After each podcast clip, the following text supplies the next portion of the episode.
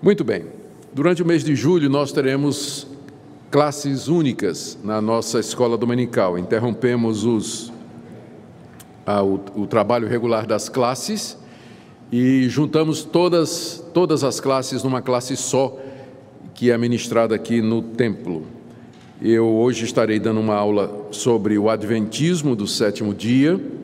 No próximo domingo teremos uma, uma aula sobre o que fazer quando nós pecamos.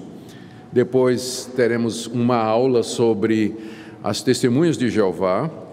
E a última aula será sobre oração. Então, são temas, acreditamos, do interesse de todos, todos serão abençoados, edificados, assim permita Deus. E retomamos as classes regulares no mês de agosto. Desde já agradecendo também a participação dos nossos professores que se esmeram, se dedicam a trazer ensino de qualidade para o povo de Deus aqui nesse lugar. Muito bem, vamos falar sobre o Adventismo do sétimo dia. O que eu vou apresentar aqui, em grande parte, é baseado no estudo feito pelo reverendo Gaspar de Souza, que recentemente esteve em nossa igreja. E o objetivo, como foi também quando estudamos outros movimentos religiosos na, nas, nas, no mês de férias do ano passado, o nosso alvo é entender a Igreja Adventista do sétimo dia, suas doutrinas, especialmente aquelas consideradas mais controversas, e compará-las com aquilo que os reformados em geral acreditam. Nosso alvo não é entrar em questões de julgamento individual dos membros individuais da igreja, mas simplesmente comparar aquilo que eles publicam como matéria de fé e prática com aquilo que nós acreditamos também para esclarecimento dos membros da igreja.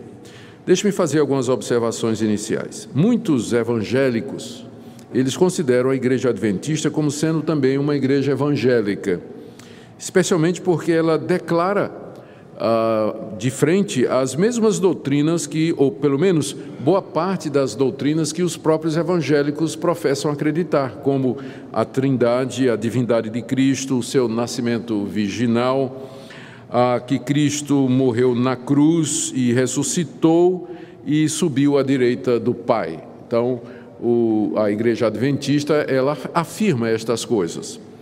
E também se percebe que os adventistas vêm trabalhando em prol de minimizar a imagem negativa que às vezes eles têm no meio evangélico. Programas como Está Escrito, Voz da Profecia, ou grupos musicais como Prisma, Arautos do Rei, faz, fazem muito sucesso entre os evangélicos. E os CD musicais dos adventistas, que são muito bons na área de música, podem até ser encontrados em livrarias evangélicas. Então é certo que sempre há aspectos positivos, e, e por exemplo, nós é, é, reconhecemos o programa de saúde, a manutenção de hospital, de escolas, a, esco a, educação oferecida nas escolas adventistas sempre é reconhecida como educação de qualidade, o cuidado que eles têm dos órfãos, das viúvas e necessitados, isso aí não há que negar e temos que realmente reconhecer. Mas o nosso propósito não é, é fazer uma comparação teológica das doutrinas adventistas com as nossas. Então o foco vai ser isso: o que é que eles ensinam e o que é que nós pensamos a respeito desses ensinamentos. Deixe-me dar um breve histórico de como a igreja adventista começou. No início do século XIX, houve um grande despertamento do interesse pela vinda de Cristo nos Estados Unidos. O pastor batista William Miller, ele era do estado de Nova York, ele começou a estudar detalhadamente as escrituras proféticas, especialmente o livro de Daniel. E quando ele chegou em Daniel 8,14, que diz assim: O anjo me disse: até duas mil e trezentas tardes e manhãs e o santuário será purificado, ele entendeu que aquilo se referia à vinda de Cristo, que Cristo haveria de vir para purificar o santuário em duas mil e trezentas tardes e manhãs. Então, pegando dois mil e trezentas tardes e manhãs, que ele considerava dois mil e trezentos dias, aliás, ano, perdão, cada 2.300 tardes e manhãs representava um ano, ele tomou como ponto de partida aquela carta que o rei Ciro deu a Esdras e seus compatriotas para voltarem em Jerusalém, que ele calculou em 457, ele chegou então à conclusão que Cristo voltaria à terra no ano de 1843. Quando ele fez essa conta, essa conta foi feita em 1818. Então ele disse: daqui a 25 anos Cristo voltaria. Então, durante 25 anos, o Miller proclamou essa mensagem em todos os Estados Unidos, nas igrejas, e muitas igrejas se abriram para ouvir essa mensagem de que Cristo estava chegando e que ele voltaria no ano 1843. O interesse foi muito grande e se estima que pelo menos 100 a 150 mil é, cristãos estavam esperando a vinda de Cristo exatamente para o dia 21 de março de 1843, foi a data marcada pelo Miller. Mas o dia chegou e o evento não aconteceu. Miller então refez os cálculos, né? onde é que ele errou? E ele descobriu que havia cometido o erro de um ano. Então, na verdade, a data da vinda de Jesus seria no ano seguinte, no dia 21 de março de 1844. E aí toda aquela expectativa, é, crentes que doaram suas lavouras, venderam suas casas, subiram nos tetos vestidos de branco para esperar Cristo voltar no dia 22 de outubro, é, aliás, no dia 21 de março de 1844. Mas essa data chegou e também nada aconteceu. Mais uma vez, Miller refez os cálculos e descobriu que era, na verdade, 22 de outubro, não 21 de março, mas 22 de outubro daquele mesmo ano. Contudo, essa previsão falhou também. Então, Miller, dando toda a prova de sinceridade e honradez, ele confessou simplesmente que havia se equivocado em seu sistema de interpretação bíblica e ele parou. Ele abandonou a vida pública de pregador e disse: Não, eu errei. E simplesmente se retirou de cena. Mas nem todos os seus discípulos estavam dispostos a abandonar a mensagem de Miller. Três deles se uniram para formar uma nova igreja baseada numa nova interpretação da mensagem de Miller. E um dia depois daquele dia que foi chamado Dia do Grande Desapontamento, ou Dia da Grande Desilusão, que foi então no dia 23 de outubro de 44, um amigo pessoal de Miller, um desses três que era discípulo dele, chamado Iran Edson, ele teve uma revelação da parte de Deus. E aqui eu estou citando a revelação que está no livro Administração da Igreja, página 20 dos Adventistas. O Miller, aliás, o Edson, disse o seguinte: Eu vi, eu vi distinto e claramente que nosso sumo sacerdote Jesus Cristo, em vez de sair do lugar santo, do santuário celeste, para vir à terra, no dia sétimo do mês, ao fim dos dos 2.300 dias, ou seja, naquela data que Miller, o, o, mestre dele, tinha dito, na verdade, Jesus entrava naquele dia pela primeira vez no segundo compartimento do santuário. E ali tinha uma obra a realizar no lugar santíssimo antes de voltar à terra. Então o Edson disse que Miller tinha, estava certo na data, ele só errou no lugar Naquela data, 22 de outubro de 1844, Jesus de fato saiu do santuário celeste, mas não para voltar fisicamente à terra, mas para entrar no Santo dos Santos, lá nos céus. E lá ele ia terminar a obra de purificação pelos nossos pecados. E aí Edson partilhou com outros membros do seu grupo essa visão, e dois grupos se formaram a partir dessa nova revelação.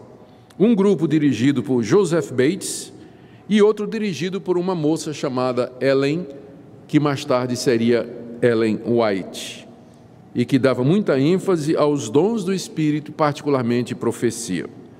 Nós vamos nos concentrar aqui no grupo que seguiu Ellen White, que é o grupo que deu origem à Igreja Adventista do Sétimo Dia, como nós temos hoje. Vou começar falando das revelações de Ellen White, então.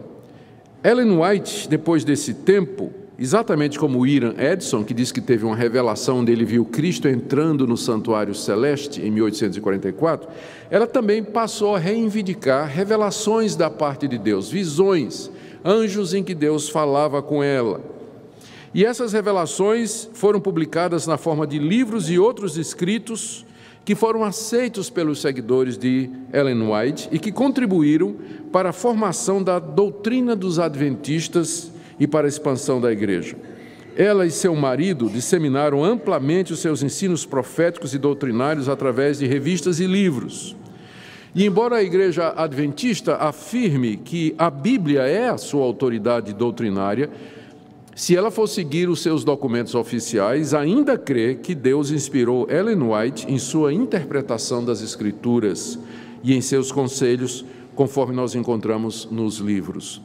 A obra-prima de Ellen White, que eu tive o privilégio, privilégio, eu tive a oportunidade de ler toda, né, que é o Grande Conflito. Eu não sei quantos aqui já leram o Grande Conflito. Eu li o livro todo.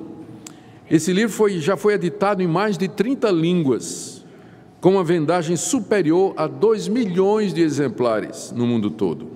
Ela tem outras obras consideradas também inspiradas e que são importantes na formação do pensamento adventista, como A Vida de Jesus, Patriarcas e Profetas, Veredas de Cristo, O Desejado de Todas as Nações, etc.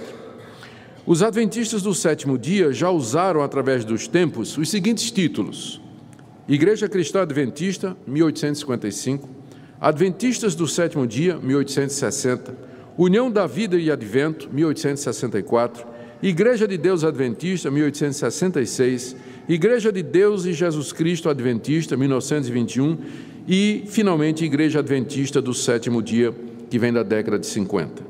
Existem outros grupos, temos que lembrar disso, da mesma forma como dentro, por exemplo, da, da, dos presbiterianos, você tem linhas como Igreja Presbiteriana Independente, Igreja Presbiteriana Unida, Igreja Presbiteriana Conservadora, Igreja Presbiteriana Fundamentalista, Igreja Presbiteriana é, é, é, Carismática, Reformada, não, esqueço o nome, Renovada. É, reformados somos nós, né? Então, também dentro do movimento adventista tem linhas diferentes e precisamos, portanto, não generalizar. O que nós vamos falar aqui é da linha principal e mais antiga, chamada histórica, que se reporta aos ensinos de White, que é a Igreja Adventista do Sétimo Dia. Outras linhas dentro do Adventismo são Igreja Adventista da Promessa, Igreja Adventista do Pacto, etc. E outras linhas. Deve ter Igreja Adventista é, é, renovada e por aí vai. Muito bem. Feitos estes esclarecimentos, vamos então para algumas das doutrinas mais polêmicas da Igreja Adventista do sétimo dia. A primeira que eu queria destacar é o exclusivismo dessa igreja. Algumas declarações eh, das, dos próprios adventistas a respeito deles como sendo a única igreja verdadeira e o remanescente fiel de Jesus Cristo aqui nesse mundo. A revista Adventista de março de 2001, na página 10, diz o seguinte: Sim, eu creio no futuro brilhante do movimento adventista, porque não somos uma simples igreja entre as demais, somos o remanescente de Deus nesse tempo do fim. Então, a igreja adventista se vê como o remanescente final de Deus. É a única igreja verdadeira, aquela que é a igreja correta que Deus deixou nesse mundo. Ah, no certificado de batismo da Igreja Adventista do Sétimo Dia está, estão, estão as perguntas que são feitas para aqueles que querem ser batizados. E na pergunta número 13 se lê: Você crê que a Igreja Adventista do Sétimo Dia é a igreja remanescente da profecia bíblica? Ou seja, é aquela única igreja verdadeira que os profetas anunciaram que haveria de, ter? Aqui eu vou ler uma declaração da Ellen White que, que foi reproduzida no The Review and Herald, que é uma espécie de jornal oficial da denominação, em 12 de setembro de 1893. Diz assim: as igrejas denominacionais, ele estava se referindo às batistas, presbiterianas, metodistas, é, episcopal, anglicana e tal, ainda não tinha as igrejas pentecostais nessa época. As igrejas denominacionais caídas são Babilônia elas têm estado a promover doutrinas venenosas, o vinho do erro. Esse vinho é composto de doutrinas falsas, como imortalidade da alma, tormento eterno do ímpio, a negação da existência de Jesus Cristo antes do seu nascimento em Belém, defesa e guarda do domingo, acima do dia de Deus, que é o sábado. Várias igrejas apresentam ao mundo esses erros e outros semelhantes, cumprindo assim as escrituras que dizem: as nações beberam do vinho da ira da prostituição de Babilônia. Então eles consideram as outras denominações como sendo seitas, não é, doutrinas erradas, e o cumprimento daquela profecia de que Babilônia haveria de enganar todas as nações. A razão é porque nós observamos o domingo, a gente ensina que depois de morrer a pessoa está consciente, ou vai para o céu ou vai para o inferno, e nós dizemos que quem existiu antes de Jesus vir ao mundo era Deus Filho. Jesus passa a existir, é claro, depois que ele se torna homem, mas eles dizem não, que Jesus já existia antes de se tornar é, homem entre nós. Em contraste a todas essas esse exclusivismo da igreja adventista, as igrejas reformadas reconhecem que a verdadeira igreja de Deus ela não está contida numa única denominação. Nós sabemos que a igreja presbiteriana, por exemplo, ela não é a única igreja verdadeira e que o reino de Deus é maior do que a igreja presbiteriana do Brasil. Nós recebemos os nossos irmãos batistas, recebemos os irmãos da Assembleia de Deus, recebemos irmãos de outras denominações. Para nós, onde o evangelho é pregado em verdade, Ali está a igreja de Deus, quer seja aqui, quer seja em outra denominação, quer seja em outro país, em qualquer outro lugar, onde a palavra de Deus é ensinada em verdade, os, os, o batismo e a ceia são administrados da forma correta, onde é feito o exercício da disciplina entre os membros, ali está uma igreja de Jesus Cristo, não necessariamente dentro da nossa denominação. E, além disso, se a igreja adventista é o remanescente e elas tem menos de 200 anos de idade, quer dizer que ninguém se salvou em dois mil anos de história. Antes do surgimento da igreja adventista, não tinha salvação.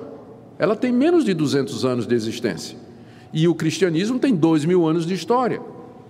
Então a gente tem uma dificuldade com esse exclusivismo né, que caracteriza às vezes uma seita. É uma das características da seita é exatamente a, o exclusivismo. Nós somos o aquele povo que está profetizado na Bíblia e fora da nossa igreja não tem possibilidade de salvação. Segunda doutrina que eu quero destacar aqui é a doutrina de Cristo. A Igreja Adventista eh, faz a seguinte declaração sobre Jesus Cristo no seu documento oficial Nisto Cremos. No fundamento 4, ela diz: Deus, o Filho Eterno, encarnou-se em Jesus Cristo. Por meio dele foram criadas todas as coisas, é revelado o caráter de Deus, efetuada a salvação da humanidade e julgado o mundo. Sendo para sempre verdadeiramente Deus, ele se tornou também verdadeiramente homem. Jesus, o Cristo, concebido do Espírito Santo e nasceu da Virgem Maria. Todos nós assinaríamos embaixo essa declaração. Ela é perfeitamente evangélica. Contudo, há dois pontos polêmicos na doutrina de Cristo, de acordo com os documentos adventistas. Primeiro, Ellen White afirmou que Jesus Cristo é o arcanjo Miguel. Ela afirma isso no livro Os Patriarcas, na página 366.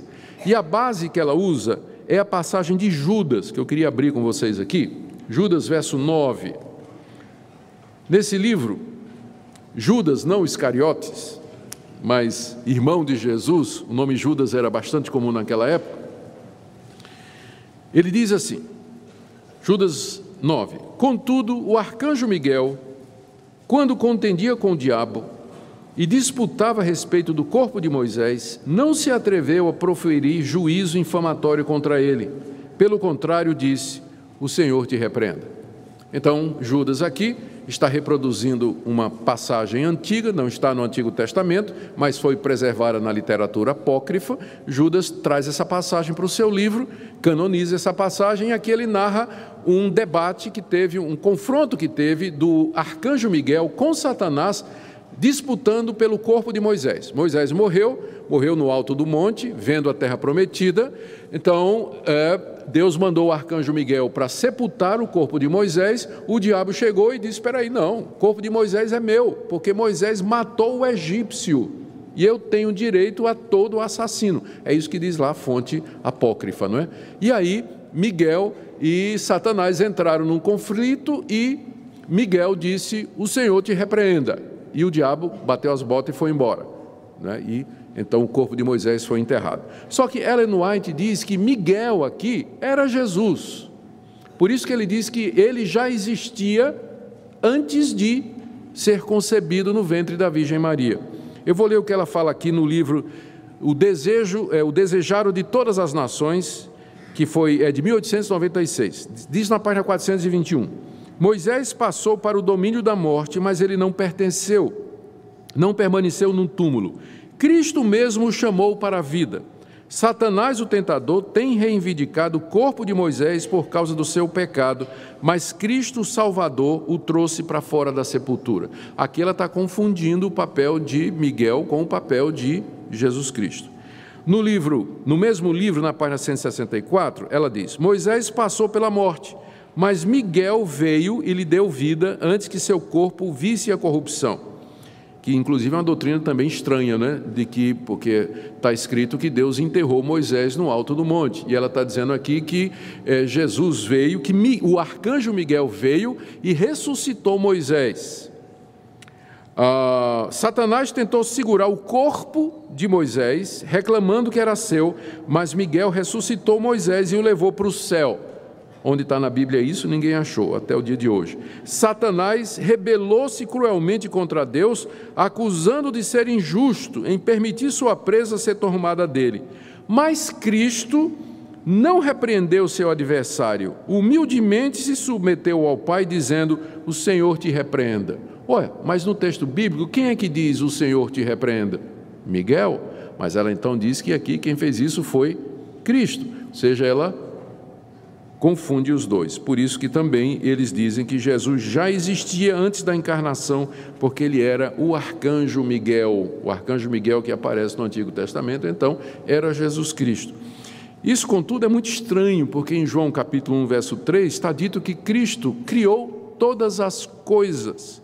Miguel é a criatura Jesus é adorado por Miguel. Hebreus capítulo 1, verso 6, todos os anjos de Deus o adorem, e anjos não podem ser adorados. Se Jesus era um anjo, anjos não podiam ser adorados, de acordo com Apocalipse 22, de 8 a 9, para não falar da falta de qualquer evidência bíblica para esse tipo estranho de interpretação.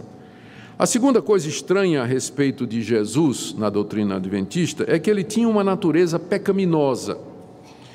Eu vou ler aqui o que está escrito no, numa obra oficial também chamada Estudos Bíblicos, na página 140 e na página 141. Na sua humanidade, Cristo participou de nossa pecaminosa natureza caída. Se assim não fosse, ele não teria sido feito como seus irmãos e não poderia ser tentado como nós fomos. A ideia de que Cristo foi nascido de uma mãe imaculada e sem pecado, eles estão reagindo ao catolicismo aqui, não é? Não a nós, porque a gente também não acredita nisso. A gente não acredita que Maria não tinha pecado. Essa ideia não, não herdou de que não herdou tendências para o pecado e por isso não pecou, remove Jesus do mundo caído e do próprio lugar onde a ajuda é necessária. Em seu lado humano, Cristo herdou exatamente o que todo filho de Adão herda, uma natureza pecaminosa caída. Então, eles ensinam com clareza que Jesus tinha uma natureza pecaminosa caída. Contudo, o que é que as Escrituras nos ensinam? Esse Jesus não é o Jesus da Bíblia, pois Lucas 1,35, ele é o ente santo que haveria de nascer. 1 de Pedro 1,19, ele era sem defeito e sem mácula. 2 de Pedro 3,14, ele foi separado. Desculpa, é, ele é sem defeito e sem mácula, Pedro 1,19, sem mácula irrepreensível, 2 de Pedro 3,14, separado dos pecadores, Hebreus 7,26, não conheceu pecado, 2 aos Coríntios 5,21, e mais forte ainda, 1 de João 3,5, nele não existe pecado. E ainda Hebreus 4,15, ele foi tentado em todas as coisas a nossa semelhança, mas sem pecado. E em Romanos capítulo 8, verso 3, Paulo diz que ele veio em semelhança da carne do pecado, ou seja, ele veio na forma humana pecadora. Não quer dizer que ele era pecador, mas que ele assumiu a forma do homem que é pecador. Esse é o verdadeiro testemunho das Escrituras a respeito de Jesus. Ele era humano como nós éramos, mas sem pecado. O Adventismo diz que ele tinha uma natureza pecaminosa caída. Vamos para o terceiro ponto aqui, que é polêmico também. É a questão da fonte de autoridade. De onde os adventistas tiram as suas interpretações e ideias? O autor adventista Arnaldo Cristianini, no seu livro Sutilezas do Erro, página 30, afirma o seguinte sobre Ellen White: O espírito de profecia é o que, segundo as Escrituras, junto com a guarda dos mandamentos de Deus, caracteriza a igreja remanescente. O dom da profecia consiste em dar ao povo de Deus mensagens diretas e específicas. Os testemunhos orais ou escritos da senhora Ellen White preenchem perfeitamente esse requisito no fundo e na forma. Tudo quanto ela disse e escreveu foi puro, elevado, cientificamente correto e profeticamente exato. Então, de acordo com esse autor adventista, o que caracteriza a verdadeira igreja é que ela tem o dom de profecia. E como Ellen White era uma profetisa de Deus, e tudo que ela falou nas palavras dele, foi puro, elevado, cientificamente correto e profeticamente exato, então essa é a confirmação de que o adventismo, a igreja adventista, é a igreja verdadeira. Por quê? Porque Ellen White, Ellen White era uma profetisa da parte de Deus. Aqui eu vou ler da revista Adventista de fevereiro de 1984, na página 37. Cremos que o ministério e os escritos de Ellen White foram a manifestação do dom da profecia. Ellen White foi inspirada pelo Espírito Santo e seus escritos. O produto dessa inspiração tem aplicação e autoridade especial para os adventistas do sétimo dia.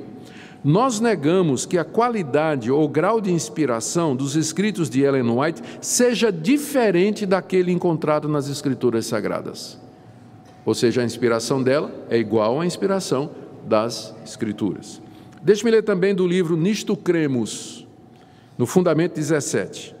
Um dos dons do Espírito Santo é a profecia. Esse dom é uma característica da igreja remanescente e foi manifestado no ministério de Ellen White.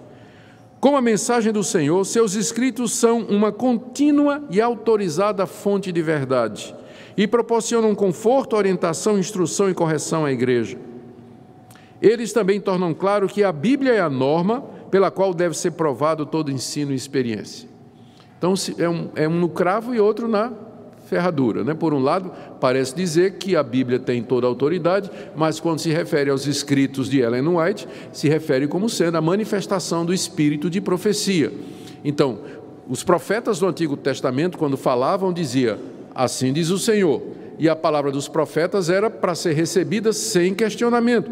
Eram inspirados e infalíveis, eles eram inerrantes nos seus pronunciamentos. Então, Ellen White é vista como sendo uma profetisa nessa mesma linha, nesse mesmo nível de inspiração e de autoridade.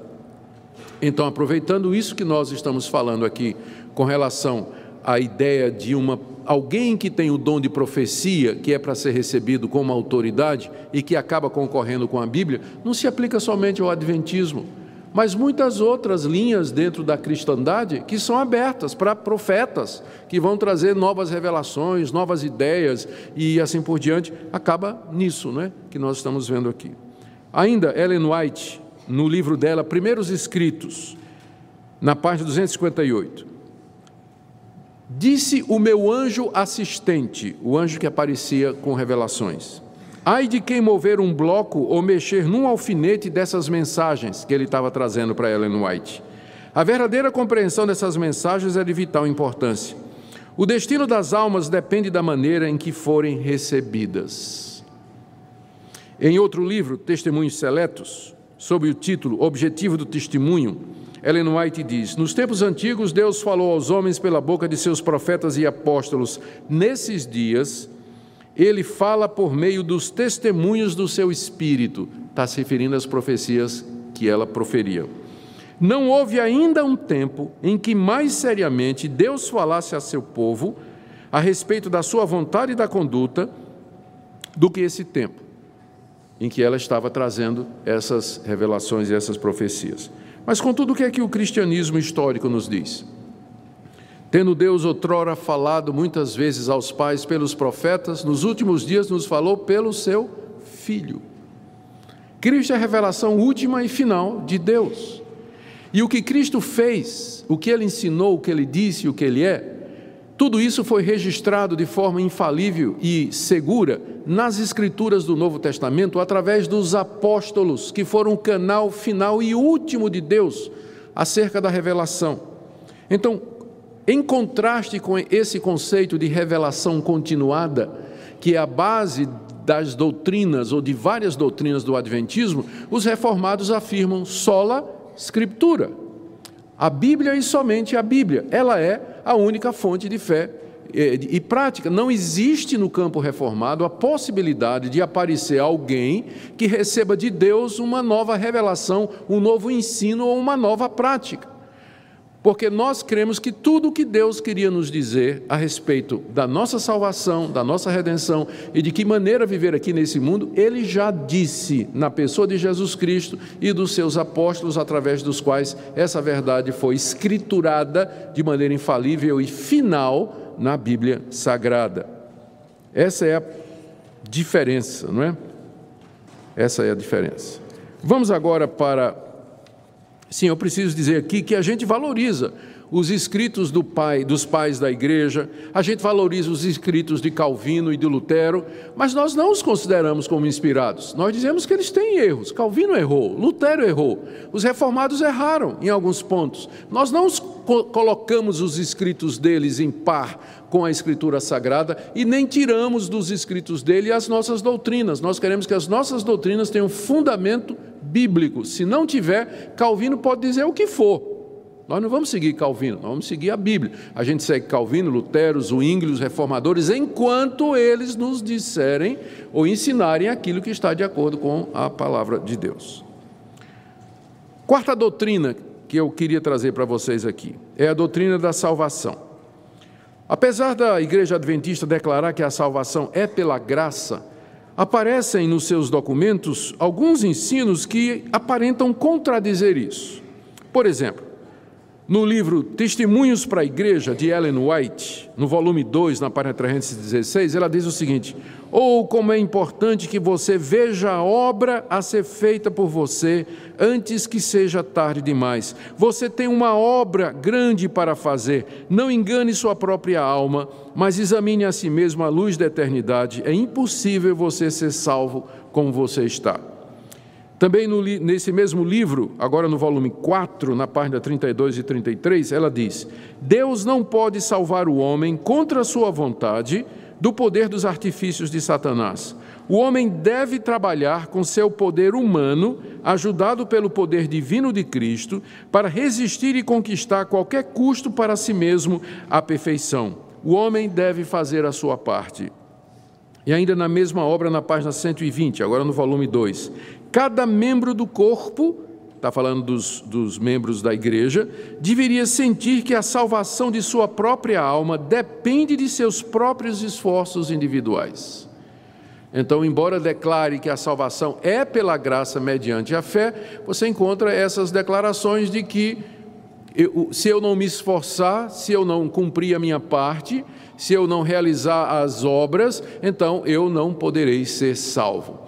Na versão ou no entendimento reformado, a salvação é uma obra de Deus do começo ao fim. É Deus que vem ao encontro do pecador, ilumina a mente e o coração dele, regenera o seu coração, e aí então, transformado por Deus, o pecador reage. Só que as obras do pecador, elas não são meritórias, elas não são feitas para obter a salvação, mas elas são resultado da salvação que Deus já operou graciosamente no seu coração. Então, os reformados não são contra as obras. A gente diz que nós temos que praticar boas obras, só que nós não praticamos boas obras para sermos salvos. Nós praticamos boas obras porque já fomos salvos pela graça de Deus mediante Jesus Cristo. Então, essa é a diferença aqui. Ainda dentro dessa linha da doutrina da salvação, a gente fica com a impressão, lendo algumas coisas, de que para a igreja adventista do sétimo dia, a guarda do sábado é necessária para a salvação. Por exemplo, é, no livro de Ellen White, Testemunhos, no volume 3, na página 23, ela diz o seguinte: Devemos a cada sábado fazer um balanço da semana, não é? Para verificar se na semana finda trouxe lucro ou prejuízo espiritual. Santificar o sábado ao Senhor importa em salvação eterna. No livro O Grande Conflito, que é a obra prima dela, na página 605, ela diz: O sábado será pedra de toque da lealdade, pois é o ponto da verdade especialmente controvertido. Quando sobrevier aos homens a prova final, traçar-se-á a linha divisória entre os que servem a Deus e os que não, e os que não servem. E é claro, o que, é que vai determinar no dia do juízo quem serve a Deus e quem não serve, quem é o verdadeiro crente e quem não, quem não é, a guarda do sábado.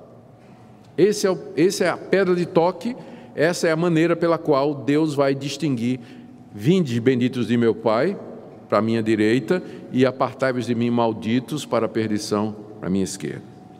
Ou ainda outra, outro ponto aqui, com relação à certeza da salvação.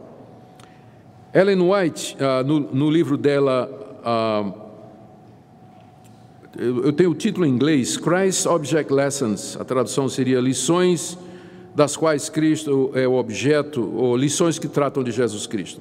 É de 1900 esse livro, e na página 155 ela diz: Aqueles que aceitaram o Salvador, embora sinceros em sua conversão, nunca deveriam ser ensinados a dizer ou sentir que eles estão salvos.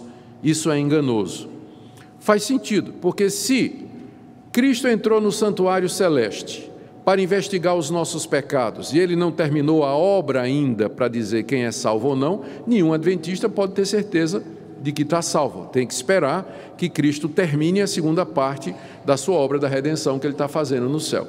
Então faz sentido dizer, não é? se, se eu tenho que me esforçar para ser salvo, se a guarda do sábado é necessária para a salvação, então, como eu não tenho certeza se eu vou guardar o sábado até o final da minha vida, eu também não posso ter certeza da minha salvação. Então, a própria Ellen White consistentemente, ela diz que um adventista não pode dizer que tem certeza da salvação, porque isso, nas palavras delas, é enganoso.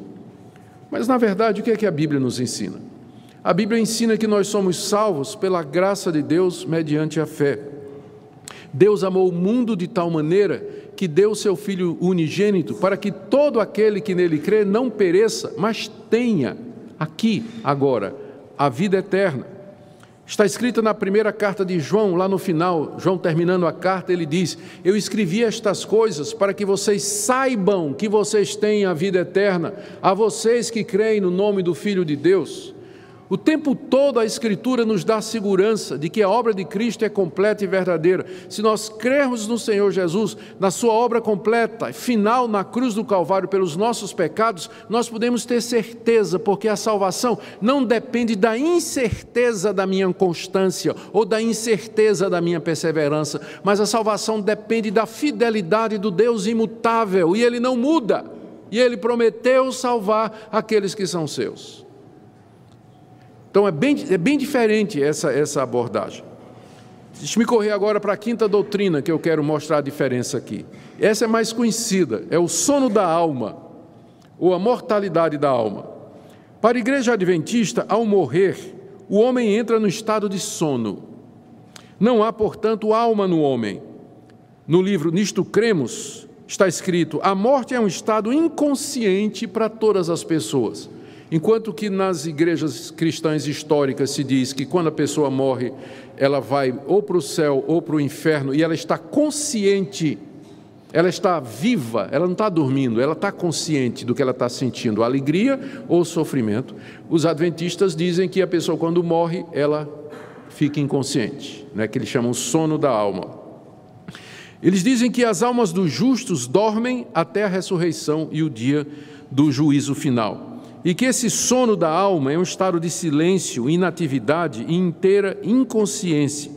Eles baseiam essa crença principalmente no livro de Eclesiastes, capítulo 9, 5, que diz assim: Os mortos não sabem coisa nenhuma. Mas o contexto mostra que essa passagem, que, que nessa passagem, o autor do livro de Eclesiastes está falando sobre a relação dos mortos com a vida terrena. E não sobre o estado da alma depois da morte. É claro que um morto não sabe de nada, ele está morto. O que, é que ele vai saber do que é está acontecendo aqui nesse mundo? Está se referindo do, do corpo com relação à existência terrena. Né? Não está falando do que é que acontece depois da morte. Então, a passagem é só ler no contexto e você vai ver que é isso que o autor está dizendo. Quando uma, a pessoa que morre, o corpo dela, não, é, não tem mais relação nenhuma com esse mundo aqui. Não está falando em nada da sobrevivência da alma. Tanto é que no próprio livro de Eclesiastes, no final, está dizendo que quando morremos, o pó, o corpo volta ao pó como era e o espírito volta a Deus que o deu. No próprio livro de Eclesiastes fala isso. Uh, para Ellen White, o primeiro sermão, adivinhe para Ellen White quem pregou o primeiro sermão sobre a imortalidade da alma? O diabo. No jardim do Éden, quando chegou para Eva e disse: Certamente não morrerás. Então, esse foi o primeiro sermão sobre imortalidade e que foi pregado pelo diabo. É. Ela também diz: a teoria da imortalidade da alma é uma das falsidades que Roma tomou emprestada do paganismo e incorporou à religião da cristandade. Queridos, a Bíblia, contudo, diz que ao morrer, que ao morrer o homem, o seu espírito sobrevive. Mateus 10, 28, Jesus Cristo disse: Não temam aqueles que podem matar somente o corpo, temam aquele que pode lançar no inferno não somente o corpo, como também a alma. Eclesiastes 12, 7, que eu já citei, quando o homem morre, o corpo volta ao pó como era e o espírito volta a Deus que o deu. De acordo com a Bíblia, o homem continua consciente de si mesmo, com todas as suas faculdades em atividade depois da morte, seja ímpio ou justo. Leia a história do rico e Lázaro, onde está narrando, onde lá Jesus Cristo narra de maneira descritiva, vívida e gráfica a situação perfeitamente consciente daquele rico que morreu, se viu no inferno em sofrimento e lembrou-se dos seus irmãos aqui na terra, queria inclusive que Lázaro viesse, voltasse para evangelizar os seus irmãos, perfeitamente consciente. 2 Coríntios 5, de 6 a 8, o apóstolo Paulo diz que se esse corpo terrestre se desfizer, nós temos da parte de Deus uma mansão celestial. Ele diz em Filipenses 1, 21 a 23: Para mim o morrer é lucro e o viver é Cristo. Estou apertado, mas eu sei que eu quero ficar, mas eu sei que é, o melhor é morrer e estar com Cristo. Isso é muito melhor. Morrer e estar com Cristo. Então, o que, é que acontece depois da morte para o cristão? Ele morre e ele vai estar com Cristo Jesus. Como Jesus disse ao ladrão na cruz: Em verdade te digo, hoje estarás comigo no paraíso.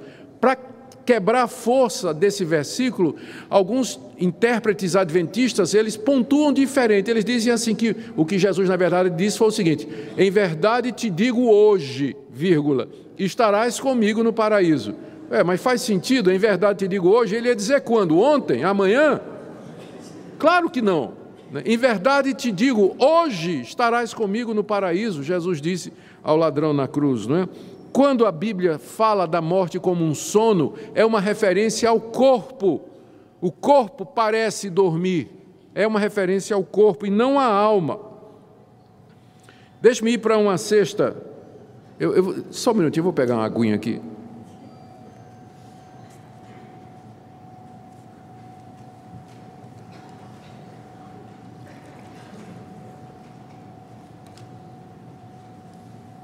Só não ofereço porque eu já bebi no bico, tá?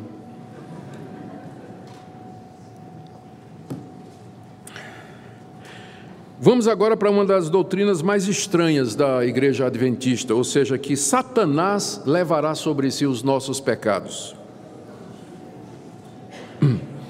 Segundo a igreja adventista, todas as nossas iniquidades serão carregadas pelo diabo. Segundo eles, durante o milênio, Satanás levará sobre si a culpa dos pecados que fez o povo de Deus cometer e será confinado a uma terra desolada e sem habitantes. Essa doutrina estranha é baseada em Levítico. Eu vou ler para vocês. Aqui, os, os adventistas ensinam que o bode emissário que aparece nessa leitura, ela simboliza Satanás. Deixa eu ler aqui se você quiser acompanhar.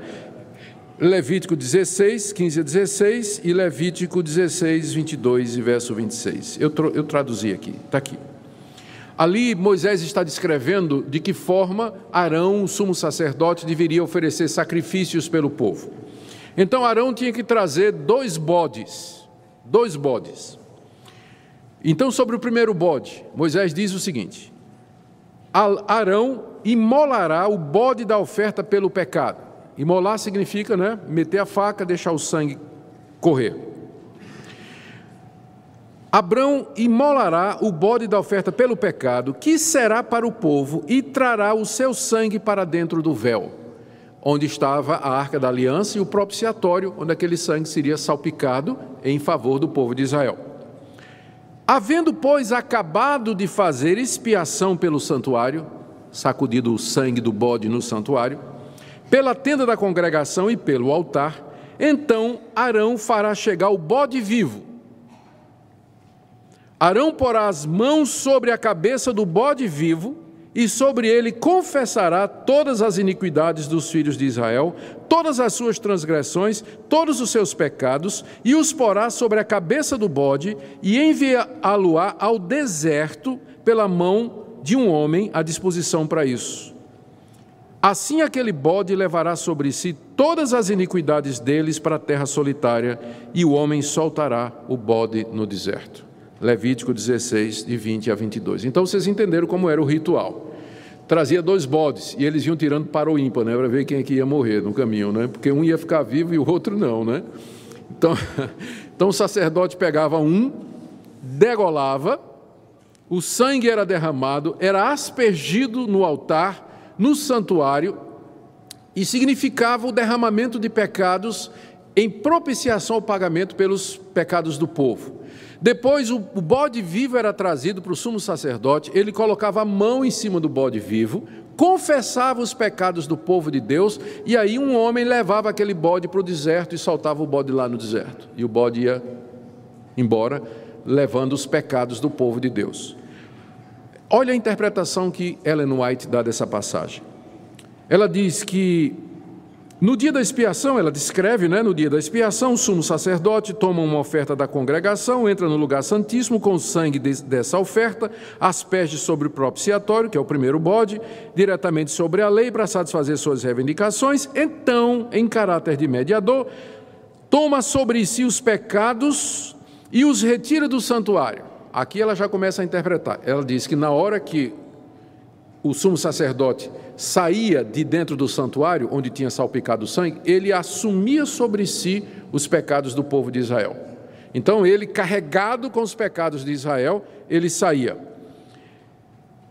Colocava as mãos sobre a cabeça do bode emissário, confessava todos esses pecados e transferia assim figuradamente de si para o bode. E esse bode levava então os pecados que eram considerados para sempre separados do povo. Aí ela diz: verificou-se também que ao passo, esse verificou-se também é que ela aqui recebe a revelação, não é? Verificou-se também que, ao passo que a oferta pelo pecado apontava para Cristo, aquele primeiro bode sacrificado apontava para Cristo, com, é, como mediador, o bode emissário tipificava Satanás, autor do pecado, sobre quem os pecados dos verdadeiros penitentes serão finalmente colocados. Quando Cristo, pelo mérito de seu próprio sangue, remover do santuário celestial os pecados de seu povo, ao encerrar-se o seu ministério, ele os colocará sobre Satanás, que na execução do juízo deverá arcar com a pena final. Vou tentar, vou fazer um resumo aqui, tá, da sequência de como é que funciona isso. Então, de acordo com Ellen White, o que é que vai acontecer? Primeiro, os pecados dos crentes são lançados no santuário do céu e lá ficam. Quando Cristo morreu na cruz pelos nossos pecados, nossos pecados foram lançados sobre Cristo. Cristo subiu e entrou no santuário celestial, levando nossos pecados lá no santuário celestial. Os pecados do santuário celestial são transferidos para Cristo e se tornam dele. Esses pecados nossos que estão em Cristo, quando ele vier uma segunda vez, ele vai lançar sobre Satanás. E Satanás, então, durante mil anos, vai vagar sobre a terra, levando os nossos pecados sobre ele. E quando Deus aniquilar Satanás, então nossos pecados serão finalmente aniquilados.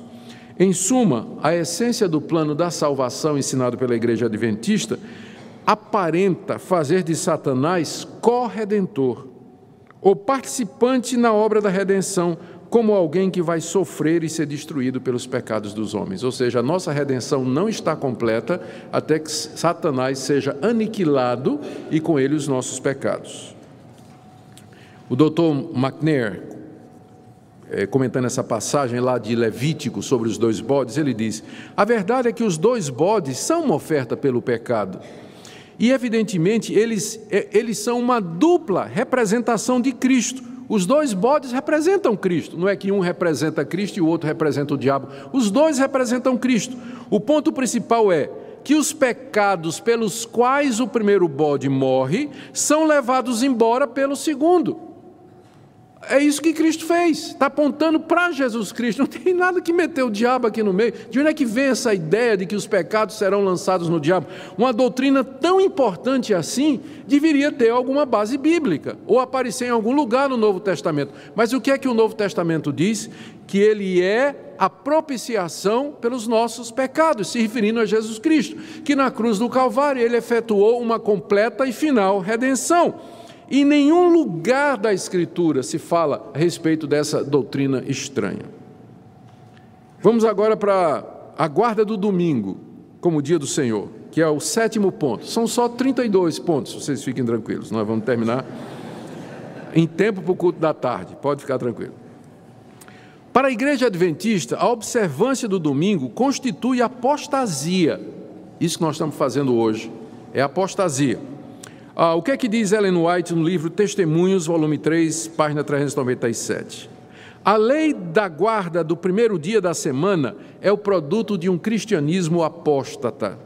O domingo é filho do papado, exaltado pelo mundo cristão acima do sagrado dia do repouso de Deus. Ela diz também que a guarda do domingo é fruto do mistério da iniquidade que Paulo menciona lá em 2 Tessalonicenses. Literalmente, aqui no livro Testemunhos, volume 2, página 318, ela diz: A observância do domingo deve a sua existência ao mistério da iniquidade, e sua imposição será o virtual reconhecimento dos princípios que são a pedra angular do romanismo. Mas eh, será que é isso que as Escrituras desejam nos ensinar sobre o quarto mandamento? Lembra-te do dia de sábado para o santificar? Como Cristo é o Senhor do sábado, isto é, o sábado é que se submete a ele. Vejamos as razões pelas quais os cristãos observam o domingo. Primeiro, Cristo ressuscitou no primeiro dia da semana. O primeiro dia da semana foi o dia especial das manifestações de Cristo ressuscitado. Ele manifestou-se pelo menos cinco vezes no primeiro domingo e outra vez no domingo seguinte. O Espírito Santo foi derramado no dia de Pentecostes, no dia de domingo. Os cristãos dos tempos apostólicos costumavam se reunir aos domingos para celebrar a ceia do Senhor, pregar e separar suas ofertas para o Senhor. Atos 20, capítulo 7, 1 Coríntios 16, desculpa, Atos capítulo 20, verso 7, 1 Coríntios capítulo 16, 1 e 2. Agora deixe-me só trazer o testemunho da história da igreja. Segundo o, os adventistas, o sábado foi uma invenção de Constantino no século IV, quando ele declarou o cristianismo como sendo a religião oficial do Império Romano e criou a instituição igreja. E ele pegou ah, o dia do sol, que era no domingo, e transformou no dia do Senhor Jesus. Então eles dizem que foi só a partir de Constantino que o domingo virou o dia oficial da guarda dos cristãos. Mas eu quero ler aqui a carta de Barnabé, datando do ano 100, portanto 300 anos antes de Constantino. Nós celebramos o primeiro dia com regozijo, no qual Jesus ressuscitou da morte e após ter aparecido subiu aos céus. Carta de Barnabé, datando do século I. Inácio de Antioquia, no ano 107, diz assim: Não sejais enganados com doutrinas estranhas, nem com fábulas velhas que não são proveitosas. Pois se ainda vivemos conforme a lei judaica, reconhecemos que não recebemos a graça. Se, portanto, aqueles que foram educados segundo a antiga ordem de coisas alcançaram a posse de uma nova esperança, não mais devem observar o sábado mas viver na obediência do dia do Senhor, no qual também nossa vida reviveu por ele e por sua morte. Aqui é Inácio de Antioquia, no ano 107, já falando que era não mais se guardava o sábado, mas o primeiro dia da semana. O mesmo Inácio de Antioquia, na carta aos Magnesianos, datando de 110, o cristão deixa a velha ordem, já não guarda o sábado, senão o domingo, dia em que também amanheceu a nossa vida por graça do Senhor, emérito mérito na sua morte. Justino Mártir, no ano 145, E no dia chamado domingo, todos, quer da cidade, quer do campo, nos reunimos em um lugar, lemos as memórias dos apóstolos e dos profetas, trazem pão e vinho, dando graças o presidente ora e o povo responde amém. Todos nós fazemos reuniões comunitárias aos domingos, porque é o primeiro dia da semana no qual Deus formou o mundo e porque nesse dia o nosso Senhor e Salvador Jesus Cristo ressuscitou dos mortos. Estou lendo Justino Marte, do ano 145. Dionísio de Corinto, do ano 170, no seu comentário às cartas paulinas. No primeiro capítulo, afirma que a igreja havia passado a guardar o dia do Senhor, que é o domingo. Bardessanes de Edessa, no ano 180. Em certo dia, o primeiro da semana, nós nos reunimos e lemos e nos abstemos de alimentação. Eles costumavam jejuar no dia de domingo. Orígenes, no ano 225, nós costumamos guardar certos dias, como por exemplo o dia do Senhor, que é o primeiro dia da semana. Anatólio de Laodiceia, 270 depois de Cristo. A festa solene da ressurreição do Senhor deve ser comemorada no dia do Senhor. Constituições apostólicas do terceiro século. No dia da ressurreição do Senhor, isto é, no dia da Senhor, não deixeis de vos reunir, dando graças a Deus. Cipriano de Cartago, do terceiro século. Quando Cristo veio, tudo em verdade foi cumprido. Pela razão do oitavo dia, isto é, o primeiro dia depois do sábado, ser aquele que o Senhor havia de ressuscitar e vivificar, dando-nos a circuncisão do Espírito, assim também o oitavo dia é chamado dia do Senhor. Pedro de Alexandria, no ano 306, nós guardamos o primeiro dia como dia de alegria, por causa daquele que nesse dia ressuscitou. Eusébio de Cesareia, eu posso citar aqui dezenas e dezenas de citações dos pais da igreja, muito antes de Constantino, dizendo que os cristãos, desde o início, já guardavam o domingo como dia do Senhor. Então não me vem com essa de que a guarda do sábado é coisa de Constantino, século IV. É só ler o testemunho dos pais da igreja e verificar se há aquilo que nós já vemos no livro de Atos, que os cristãos começaram a se reunir no primeiro dia da semana, porque é o dia que o Senhor ressuscitou, e eles entenderam que o mandamento Lembra-te do dia de sábado para santificar, ele é profético, ele antecipava aquele descanso eterno que Jesus nos deu através da sua ressurreição. Portanto, o sábado cristão é o domingo, cumpre plenamente aquele mandamento. Vocês têm tempo para mais uma? Vou terminar com essa. O juízo investigativo. Nós já mencionamos brevemente, mas eu vou dizer aqui. Com o grande desapontamento de 1844, os milenistas, milenaristas ficaram tristes porque nada aconteceu. Cristo não voltou, mas como eu disse, isso não foi motivo deles não terem esperança, porque a jovem Ellen Harmon, Harmon que depois haveria de se casar e adotar o nome do marido, White, né? Ellen White é o nome de casada dela. Ela convenceu o grupo de Cristo que Cristo tinha vindo, usando aquela visão do Iran Edson, não é? Mas não a terra, mas ele tinha entrado no santuário do céu. Dez anos depois, Tiago White, marido dela, cunhou esse nome, juiz investigativo. E na obra Nisto Cremos, Fundamento 23, se diz o seguinte: Cristo foi empossado como nosso grande sumo sacerdote e começou seu ministério intercessório por ocasião de sua ascensão. Em 1844, no fim do período profético dos 2.300 anos, ele iniciou a segunda e sua última etapa do ministério expiatório. É uma obra de juízo investigativo, a qual faz parte a eliminação final de todo o pecado prefigurada pela purificação do antigo satuário hebraico no dia da expiação. Ou seja, o juízo investigativo é o que Cristo está fazendo agora. Ele entrou no santuário celestial desde, em 1844 e está investigando os registros de vida de todos os crentes. Ele começou com os mortos e depois vai continuar com os vivos para determinar se eles merecem a vida eterna. Depois das pessoas terem sido julgadas, os pecados daquelas que passam nessa prova que Cristo está fazendo no céu serão apagados. Olha o que diz Ellen White no livro Grande Conflito, página 23. Os que seguiram a luz da palavra profética viram que, em vez de vir à terra, Cristo, ao terminar em 1844 os 2.300 dias, entrou no lugar santíssimo do santuário celeste a fim de terminar a obra da expiação. É impossível, note isso, É impossível que os pecados dos homens sejam cancelados antes de concluído o juízo em que seu caso deve ser investigado. Quer dizer o seguinte: a salvação não está completa.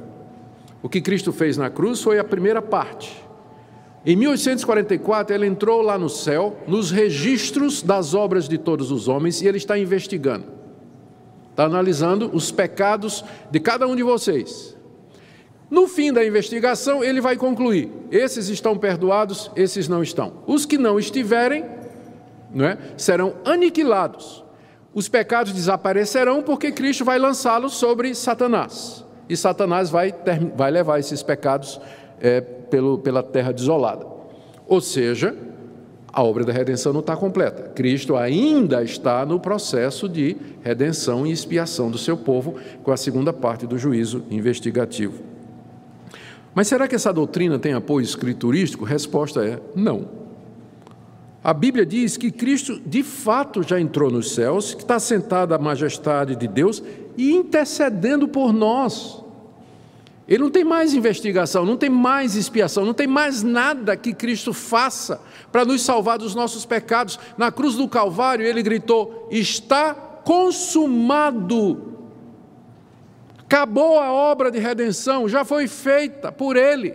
Quando ele ressuscita dos mortos, sobe aos céus, está sentado à direita de Deus, ele está intercedendo por nós. Não há mais nada a ser feito por ele para a remissão de pecados. Essa doutrina do juízo investigativo, ela tenta contra a obra final de Cristo, a doutrina da salvação pela graça, a mediação de Jesus Cristo como único e suficiente Salvador e atenta contra a sua intercessão por nós nos céus. Para mim, essa é a doutrina mais complicada e mais difícil da igreja adventista. Conclusão. Nós precisamos ter cuidado para não generalizar, como eu disse no início. Dentro do Adventismo existem diferentes linhas e correntes. Você pode encontrar adventista que não vai concordar. Gente, inclusive, que não concorda que Ellen White era profetisa. E se não concorda que Ellen White era profetisa, aí não vai aceitar a doutrina do juiz investigativo, que Miguel era Jesus, que Satanás vai levar os nossos pecados, porque tudo isso tem origem nas ideias de Ellen White. Então, se um adventista não aceita as doutrinas de Ellen White, então alguns deles são bem evangélicos. Você vai encontrar adventistas que eles se consideram adventistas porque eles ainda acham que sábado é o dia que eles têm que guardar. Mas mesmo assim você vai encontrar adventistas que vão dizer: não, eu guardo o sábado porque eu acho que é o dia correto, mas não é necessário para a salvação. Então, não vamos generalizar, dentro do campo adventista você vai encontrar diferentes linhas, mas a igreja adventista clássica, histórica, ela afirma essas coisas que eu acabei de dizer para vocês. Então, uh, relembrando também o que eu disse, o que nós estamos comparando aqui são doutrinas. Nós não estamos entrando no caráter individual, julgando o destino individual de cada um diante de Deus. Estamos apenas dizendo que essas doutrinas que foram declaradas aqui, elas são incompatíveis com a Bíblia e nós temos uma posição completamente diferente dentro do cristianismo histórico, especialmente reformado. A nossa conclusão é que essas doutrinas que nós examinamos aqui, elas são erradas e algumas delas são heréticas mesmo e contrárias ao evangelho de Jesus Cristo.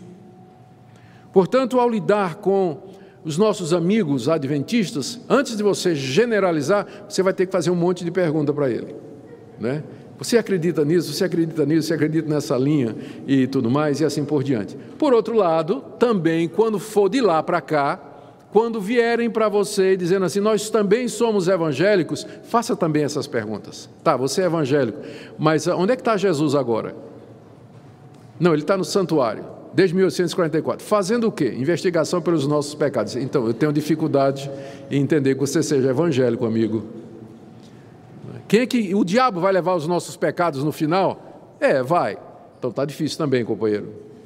Então, entende? Tem, tem que ser caso a caso para antes de você fazer um julgamento geral. Por que, que eu trago essas coisas para a igreja? Porque a verdade importa. Porque o que salva não é a fé, mas é a fé na verdade. É isso que salva.